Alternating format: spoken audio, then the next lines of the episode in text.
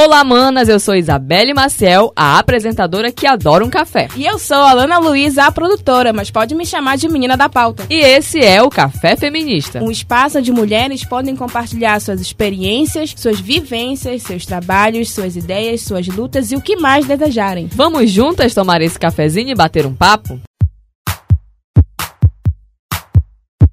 Lembrando que toda sexta-feira tem episódio novo no Spotify. Nós também estamos no Facebook Café Feminista. Não esqueça de curtir nossa página. E também temos nosso número de WhatsApp para você entrar em contato e mandar suas sugestões e também receber informações. Então anota aí: DDD 93 991 13 8704 991 13 8704.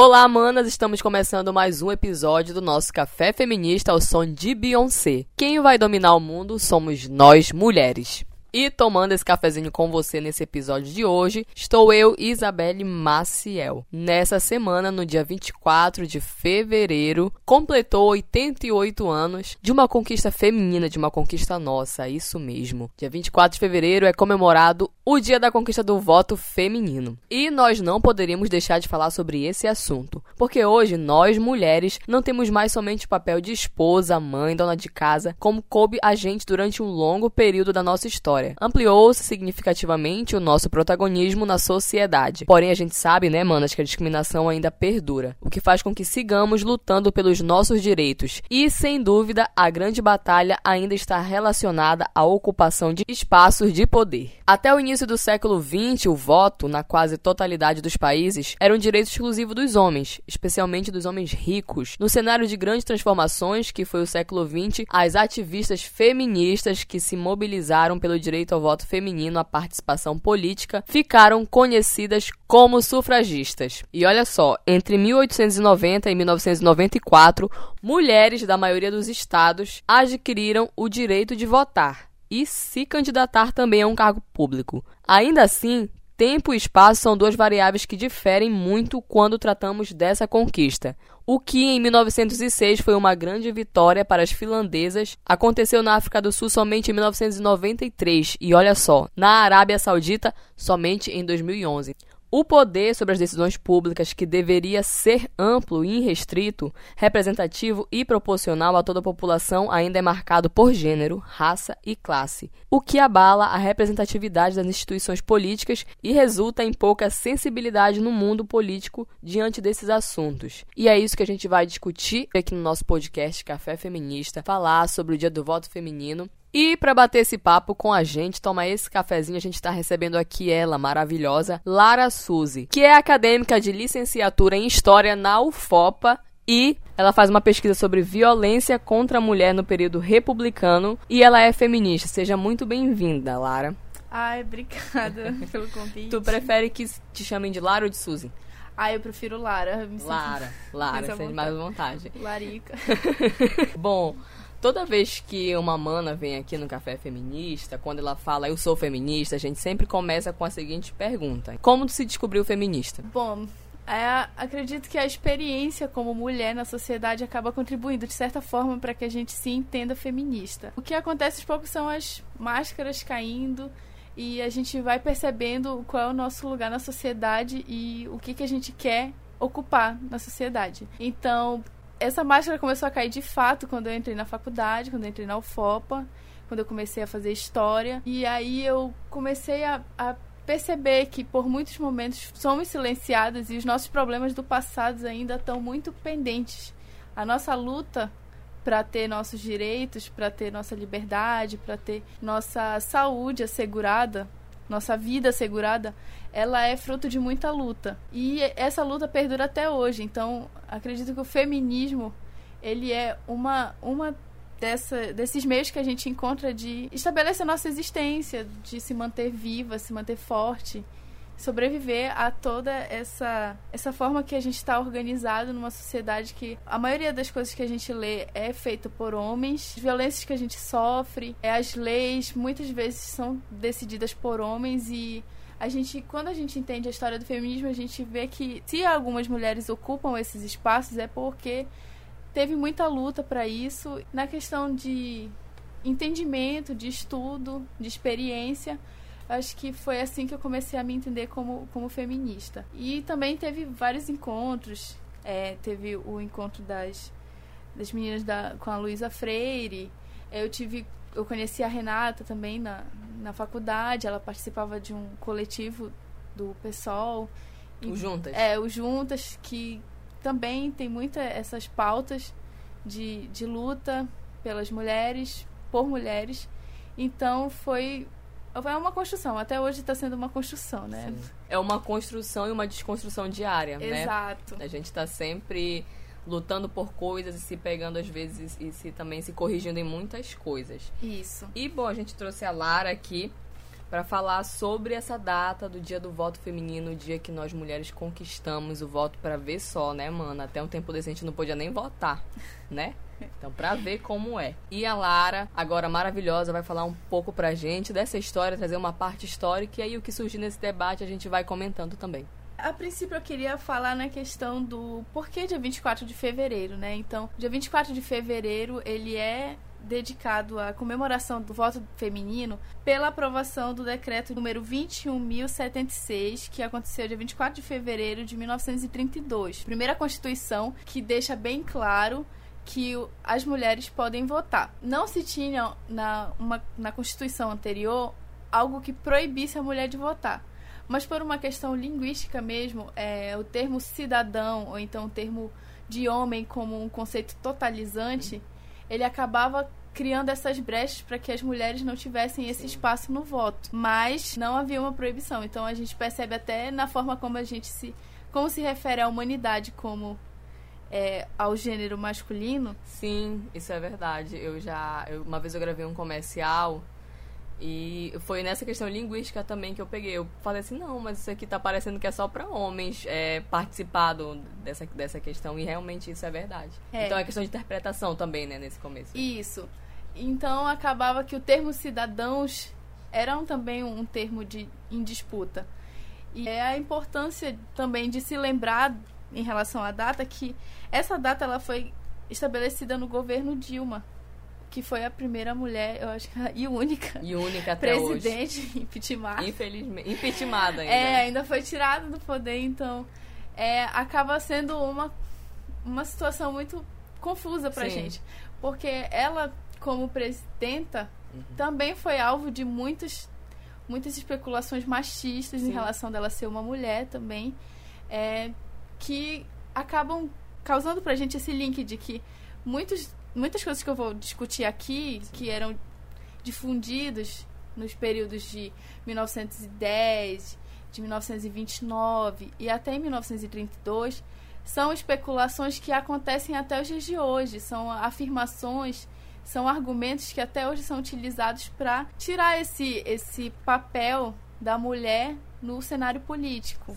de deslegitimar a presença feminina na política pensar o voto feminino, ele também é um, pensar no, no que é um, uma sociedade democrática, porque a participação política ela, ela é efetiva essa democracia. Para que se haja democracia, vários setores da sociedade devem se sentir inseridos. E as mulheres são 50% da população, então o que é de democrático se 50% da população não está inserido no direito à participação política? Para eu poder entender melhor todos os nuances que acarretaram na, na discussão em volta do voto feminino, que no dia 24 a gente comemorou, rememorou, embora isso não seja muito claro nas Sim. mídias, mas para a gente estar tá comemorando dia 24 foi aconteceu muita luta e muito debate. Para eu me aprofundar toda a discussão que se que se fez em volta desse processo da inserção da mulher na participação política também, como votante como votada, como representante, eu tive uma leitura do artigo Basta Voltar, a luta pelo direito do voto feminino e o controle sobre a participação política das mulheres no Brasil, da Hannah Maruci Afalho. Antes dela se aprofundar nos jornais que carregavam vários argumentos sejam eles favoráveis ou contrários à participação da mulher na política, ela começa já explicando o porquê da introdução do voto feminino como foi para se pensar o voto feminino em 1932? Porque só homens participavam da política naquele Sim. tempo. Então, para essa, essa situação ela entrar em pauta, ela, além do movimento feminista, também surgiu uma necessidade eleitoral, porque é, se está vivendo uma, a Primeira República, é um período muito confuso no sistema eleitoral, porque está tendo um sistema eleitoral marcado pela política dos governadores, pelo voto de cabresto, acontecem várias fraudes eleitorais, então a inserção da mulher ela acaba também criando uma ampliação do eleitorado e ela garante uma transparência. Só que o que chama a atenção é por que tanta resistência a essa introdução? E quais são os argumentos que se utilizam para evitar que essa mulher se insira nesse espaço, mesmo a gente, mesmo isso estando claro de que seria importante, né?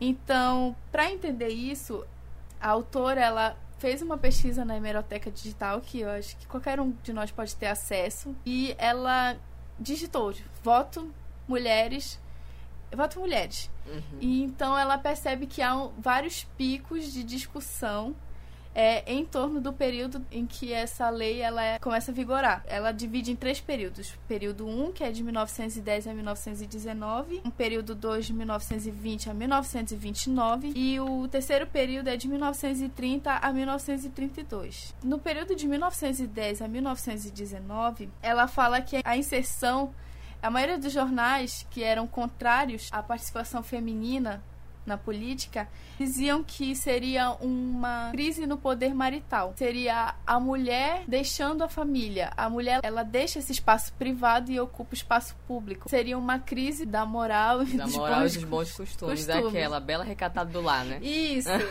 Famosa bela recatada do lar. E é bom a gente falar isso da moral e dos bons costumes, porque isso é uma discussão que está acontecendo no início do século passado. E até hoje a gente está. É, até hoje a gente está tentando combater isso. Sim. Embora que a participação política não seja o que está em voga, mas o argumento ele, ele persiste. Então, é por isso que eu percebo que a história ela é um pouco que me ajudou a perceber isso, porque a gente vê como esses problemas eles perduram, embora tenha Sim. avanços muitos argumentos persistem. E o movimento feminista ele surge como uma forma de combater essas persistências. A gente quer mudar a posição da mulher e a gente está lutando até hoje, né? Porque embora a mulher possa votar hoje em dia, ela possa participar de cargos públicos, ela ainda tem essas maiores barreiras. Sim. Nós mulheres no cotidiano também sofremos essa barreira Sim. de estar tá entre o privado e o público e está sendo toda hora estimulada a estar no ambiente privado. Sim. E hoje em dia, apesar de a gente já ter conquistado votos, já ter conquistado muitas coisas, a participação política, a gente ainda sofre com esse período que só homens poderiam governar, poderiam se candidatar, poderiam votar com essas leis aí, né? Que de vez em quando a gente bate com uma lei que foi pensada por um homem que não entende como uma mulher. Então a gente sofre com isso e é isso também que a gente tem que lutar todos os dias para mudar essa, essas leis, enfim. Para reforçar um pouco isso, a autora que eu li, né, ela fala que na edição de 1913 do jornal O Parcial, eles usam o termo, eles traduzem que o termo ele meio que significa que os homens fazem a lei e a mulher faz a moral. Só que na tradução ele foi traduzido que os homens fazem as leis e as mulheres ajudam a desrespeitá-las. Então, acaba que há essa inversão do papel da mulher e isso é proposital, que é uma forma de tentar combater essa participação feminina, justamente porque a gente vive numa sociedade que entende a mulher como um ser não político, um ser que está inserido no ambiente familiar, que o homem representa a decisão da família de um modo geral e a mulher ela, ela vive exclusivamente para a vida privada. Então, nesse primeiro período, as discussões que mais se levantam seria de que a crise que se aconteceria no âmbito privado se a mulher entrasse no ambiente político. E isso, consequentemente, iria é, atravessar a questão do, da vida pública também. Porque se a, a mulher ocupa espaços políticos, ela, é, são possíveis na formação de leis, na formação de instituições que garantam um maior respaldo para as mulheres para que elas participem da vida pública. Já nesse no segundo período, a autora ela, mostra de um lado jornais favoráveis, né? No caso ela cita o Jornal das Moças e que está afirmando assim: a ideia vitoriosa hoje em quase todos os povos civilizados. O que eles querem dizer é, o jornal ele está consciente de que esses movimentos feministas aconteciam por vários países, então ele é totalmente linkado com a história desses feminismos diversos, principalmente Sim. o europeu. Então a, acontece essa, esse fluxo de informações, esse fluxo de influências e isso está em pauta. Só que muitos dos argumentos favoráveis à inserção da mulher na política ou no voto, elas acabavam também reforçando preceitos conservadores que eram mais ou menos pensar ah, a mulher vota e ela induz a família a participar ativamente na política. Então, mesmo que a mulher participe politicamente, ela continua sendo vista como algo voltado para a vida Sim. familiar. Pra... É como eu falei no começo, a gente, claro, a gente já viu um avanço enorme na nossa história, mas ah, continua, tudo continua. Por mais que de repente você seja uma mulher livre e que não passe por algum tipo de situação, mas tem aquela outra mana que vai e passa pelo mesmo tipo de situação e de julgamento. As mães solteiras, por exemplo, sofrem com isso diariamente. Isso. Isso me lembra muito uma, uma afirmação da Berta Lutz, né? Que enquanto está acontecendo toda essa discussão sobre ah, a crise do, do ambiente familiar, quando a mulher vai para a esfera pública. Em uma entrevista ao jornal À Noite, a Berta Lutz ela fala que o que mantém as mulheres fora do ambiente familiar é a necessidade, são as necessidades econômicas, porque enquanto se fala que a mulher não participa na política, que a mulher não participa na vida pública, ela se restringe a, a vida privada, muitas mulheres já estão no ambiente de trabalho, por questão de necessidade, por serem mães solteiras, como tu falou. Então, é, eu acho muito importante essa, essa informação que ela traz, porque é a mesma coisa quando eu tive mais leituras voltadas para a participação da mulher no mercado de trabalho, que ah, a gente vê isso mais após a, a onda da primavera feminista, mas mulheres negras trabalhavam desde muito tempo, mulheres atenienses, mulheres no período medieval. Então, é, em diversas temporalidades Sim. as mulheres estão trabalhando e acaba também caindo essa discussão entre classe, gênero e raça. Sim. Que a gente pode pensar o, o feminismo ele precisa estar linkado com esses com essas duas com informações, certeza. né? Que é a, a, classe e a raça. Porque não somos só um tipo de mulher, somos Sim. vários tipos de mulheres, são várias as experiências. É, é, realmente. Eu já participei de alguns debates e, e eu vejo mais assim da questão das mulheres negras, a maioria delas não tem voz dentro do movimento feminista, entendeu? Uhum. Porque pensam muito num tipo de mulher, mas como tu falou, somos várias, então a gente tem que abrir o olho para as. A gente tem que pensar mais nas manas ao redor. É claro que o, as tuas demandas são importantes sim, mas também a gente tem que pensar na outra, o que a outra está precisando, o que eu posso fazer pela outra. Eu acho que essa é a principal tarefa também do movimento feminista. E a participação feminina no voto eu, eu fui tentar fazer uma pesquisa, né, prévia para saber informações básicas. E aí eu fui, sei lá, no Wikipédia da vida e o que, que a gente percebe também é que há muito do discurso de o voto feminino foi algo concedido para as mulheres. Ah, era. Vargas, tem todo aquele Entendi. discurso personalista Sim. do Vargas que ajudou as mulheres a ter acesso ao voto. Como se a gente não tivesse ido lá e conquistado. Isso, e acaba sendo um discurso que meio que silencia, né? Tem o, o Lamartine, que ele é desse Jornal das Moças, ele, ele é super favorável à participação das mulheres e quando tu vai ler, tu vê ele como principal apoiante mas pouco se lê sobre a luta da Berta Lutz. Sim, que é um nome fundamental nessa história. É, assim. que é um, um nome, assim, super marcado. Quando a gente fala também dessa inserção do voto feminino, existe a questão também do os analfabetos que não têm o direito ao voto. Muitas mulheres não tinham acesso aos estudos, principalmente mulheres de classes baixas. Então, acaba que é, inclui, mas também não tanto assim. Sim boa parte das mulheres não votavam, porque boa parte das mulheres não tinha esse acesso à educação. E, eu, e o nome da Berta é um nome fundamental, porque ela fazia parte de todo um movimento de, de inserção da mulher, não só na política, mas também na produção é, de pesquisas, na educação. E existe o, o movimento que foi impulsionado por ela, a Federação Brasileira pelo Progresso Feminino, fundado por ela. É, teve a Assembleia Geral da Liga das Mulheres, que ela participou nos Estados Unidos, representando as mulheres no Brasil. E tinha muitas discussões sobre a participação da mulher na produção científica. E é um nome que eu achei muito fundamental destacar. Ela fundou a Liga para a Emancipação Internacional da Mulher, que era um grupo de estudo formado por mulheres que visava a luta pela igualdade política das mulheres, e a Federação Brasileira pelo Progresso Feminino, que foi uma sociedade feminista brasileira e tinha como objetivos básicos promover a educação da mulher, elevar o nível de instrução feminina, proteger as mães e a infância, obter garantias legislativas e práticas para o trabalho feminino, auxiliar as boas iniciativas da mulher e orientá-las na escolha de uma profissão, estimular o espírito de sociabilidade e cooperação entre as mulheres, interessá-las pelas questões sociais e de alcance público.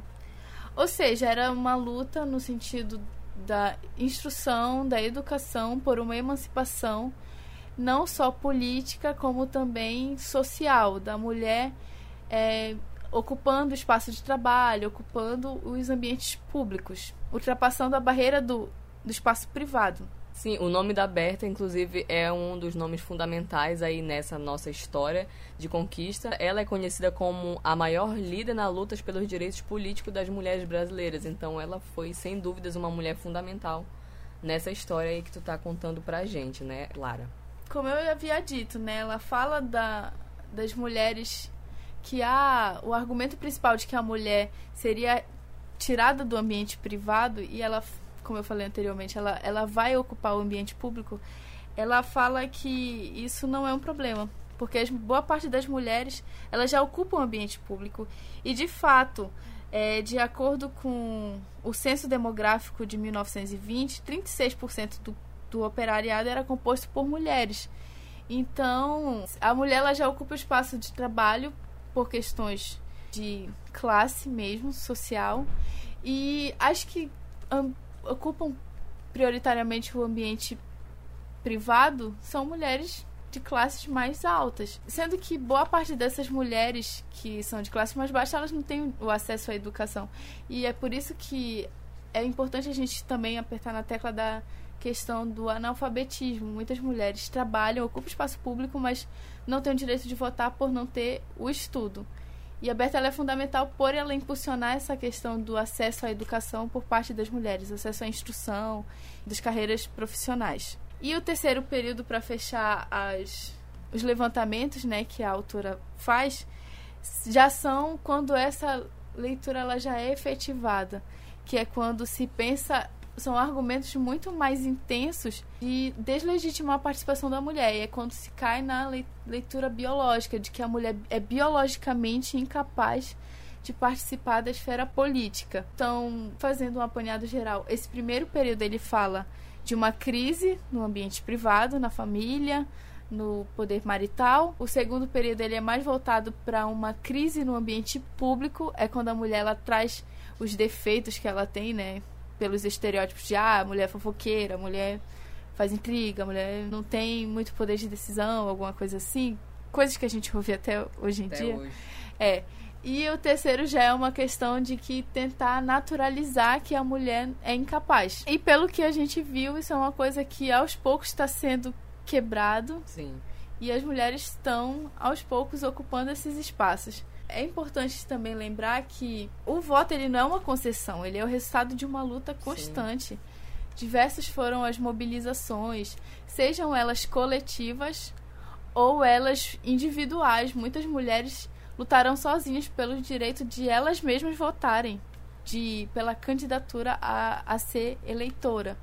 Então, é no, no que cerne a isso eu posso me aprofundar mais nessas questões. Né? Falou da luta de, de, lutas individuais, tem um, um dado de curiosidade aqui sobre a primeira eleitora. Foi no Rio Grande do Norte. É, foi o primeiro estado brasileiro a conceder o voto a uma mulher em 1927. Lá foi registrado essa primeira eleitora. O nome dela é Celina Guimarães Viana. Ela requereu o alistamento baseado no texto constitucional do estado que mencionava o direito ao voto sem distinção de sexo. Então essa aí foi a nossa primeira eleitora mulher no Brasil. Essa questão que tu traz desses três períodos é muito importante, assim, pra gente realmente começar a se aprofundar né, nessa. Porque, como a gente em algum momento citou, a gente sabe agora da conquista, né? A gente pode votar, sabe da conquista, mas a gente não sabe o que teve por trás disso, o que veio antes pra a gente chegar hoje, votar, usar a roupa que a gente quiser, sair pra onde a gente quiser, falar o que a gente quiser, fazer o que a gente quiser. Porque até um tempo atrás, não faz muito tempo, não faz muito tempo mesmo, a gente não podia estudar, a gente não podia nem sair de casa sem permissão de homem.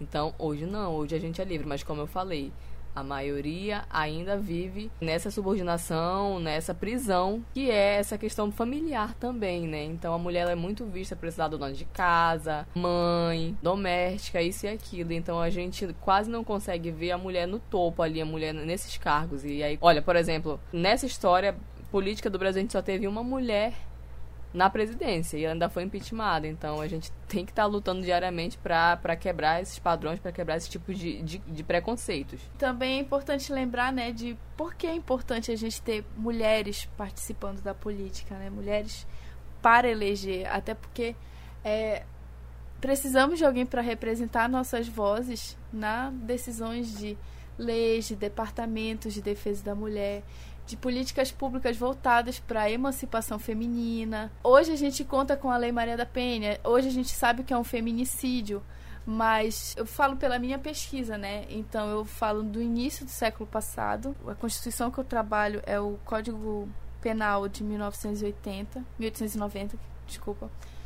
E o feminicídio ele não existe, existe o homicídio. Então, o assassinato de uma mulher ele não é visto como um problema a ser discutido, a ser analisado, que é muito comum e é muito intenso no Brasil até, até hoje, mas isso era impensável. A gente vai ler a, o Código Criminal de 1890 e a gente só vê o termo homicídio. E quando a gente Sim. vai ler os processos criminais, eu falo por alguns processos que eu li, eles são vistos como ah, porque ela traiu ele, porque se busca vários argumentos que levariam um homem a agredir a ou a matar uma mulher.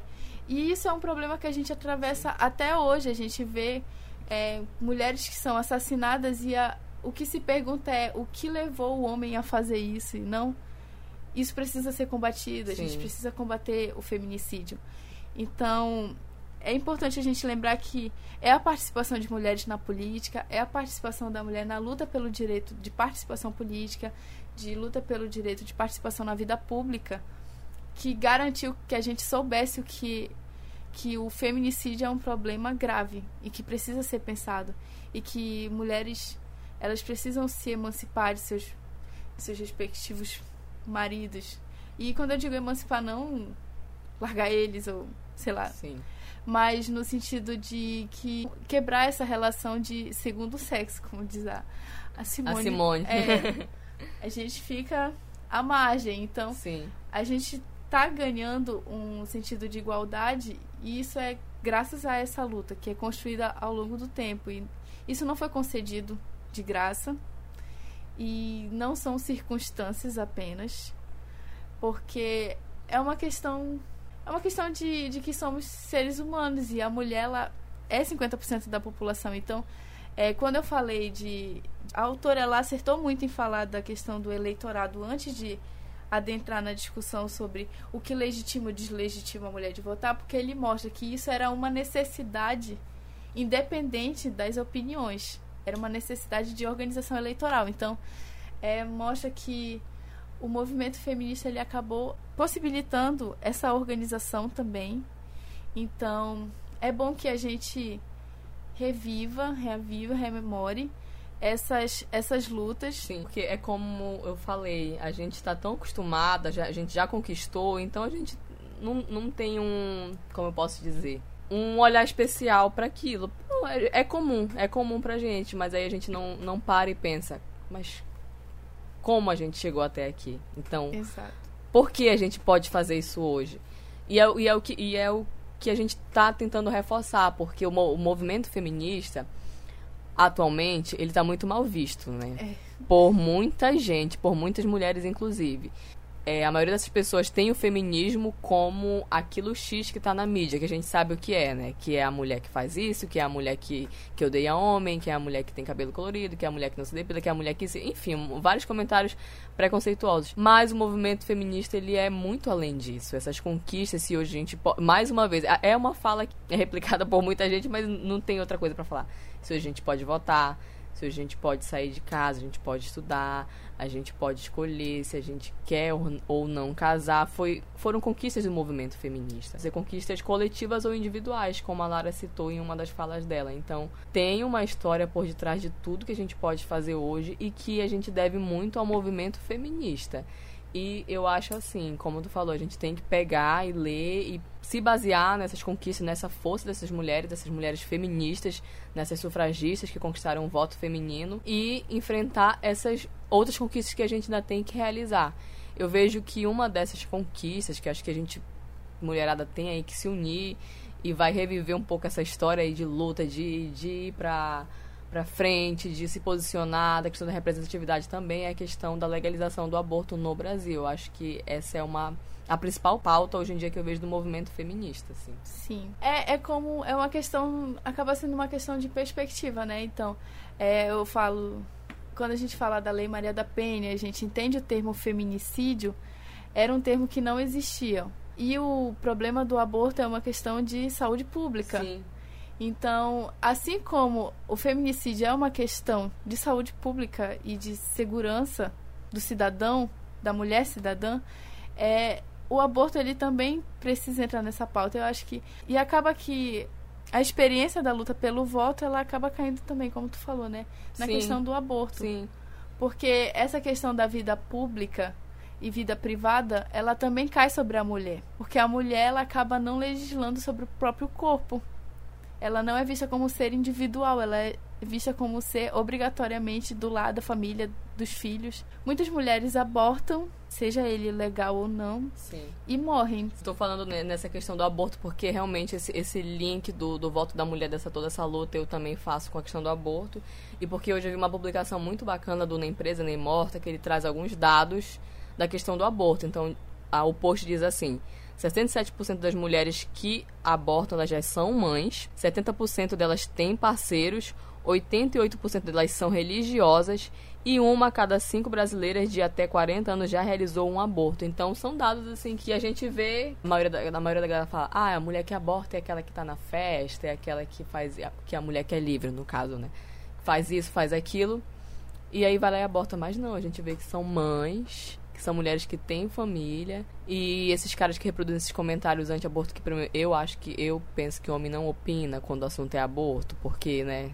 Não é o corpo dele. Não é o corpo dele, não, como é que falam, é, se não tem útero, não opina, se não, enfim. Então, a maioria desses caras que reproduzem esses comentários são os próprios caras que pedem pessoas mulheres abortar. Então, eu acho que é muita hipocrisia, assim, em torno desse tema, desses comentários preconceituosos. E a gente tem que conscientizar e mobilizar que é a nossa pauta mais atual, que vai trazer de novo essa força do movimento feminista, essa união dessas mulheres para, se Deus quiser, realizar mais essa conquista. Eu também, eu acho que é mais ou menos nesse sentido, assim. E é muito bom lembrar também essa participação feminina na política, porque é no, meio, no âmbito político que leis são decididas sobre o que pode ser legal ou não. Então, a voz feminina para requerer um direito feminino, porque o aborto é algo que compete só a nós mulheres. Só nós sofremos a experiência do aborto. Então, é muito bom essa questão discutir aborto e participação política justamente por isso, porque as leis elas acontecem nesse âmbito e é importante ter uma voz feminina para decidir essas leis. Muitas das leis que amparam as mulheres foram conquistadas por meio da luta feminina no âmbito político, então é muito justo também pensar que mais uma luta pode ser travada nesse âmbito político já referente a algo muito mais profundo, que é o aborto. É justamente isso mesmo, Lara. Eu acho que é, esses temas eles precisam ser debatidos, até porque para a gente chegar a travar alguma luta, a gente precisa primeiramente estar informada, então a gente precisa discutir, precisa debater. Eu confesso que também não sou a, a expert tipo, nesse assunto aborto, preciso ler muito mais. Eu acho que Também a maioria das mulheres precisam ler muito mais. Então a gente precisa ler, a gente precisa se informar, a gente precisa se colocar também no lugar da outra, ouvir relatos, porque isso não é uma, uma, uma decisão que outras pessoas devem interferir, isso é uma decisão muito individual.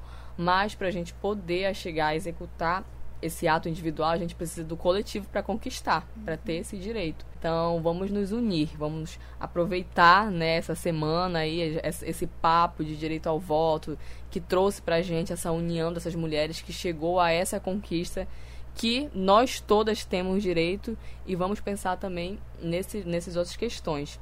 E, gente, já finalizando o nosso episódio, que foi muito bom, amei a conversa com a Lara. É uma pessoa que, que trouxe pra gente, né, manas, muitos dados, assim, muitas, muitos questionamentos, instigando a. trazendo esses três períodos aí dessa pesquisadora. Eu já agradeço a tua participação no nosso podcast. É, espero contar contigo em próximas conversas também. E agradeço também muitas fontes, que a menina trouxe muitas fontes para mim, muito pra gente discutir futuramente no nosso podcast. Então, gente, valeu. Tchau, meninas. Então é isso aí, manas. Vamos fortalecer essa luta. E para finalizar o nosso episódio, de toda forma, o direito ao voto feminino, acompanhado do direito de se candidatar e ser eleita, foi conquistado com lutas históricas de longa duração com mulheres desbravadoras, que lideraram as primeiras conquistas feministas e mostraram que lugar de mulher é também nos centros de decisão do nosso país. Então vamos firmes nessa luta.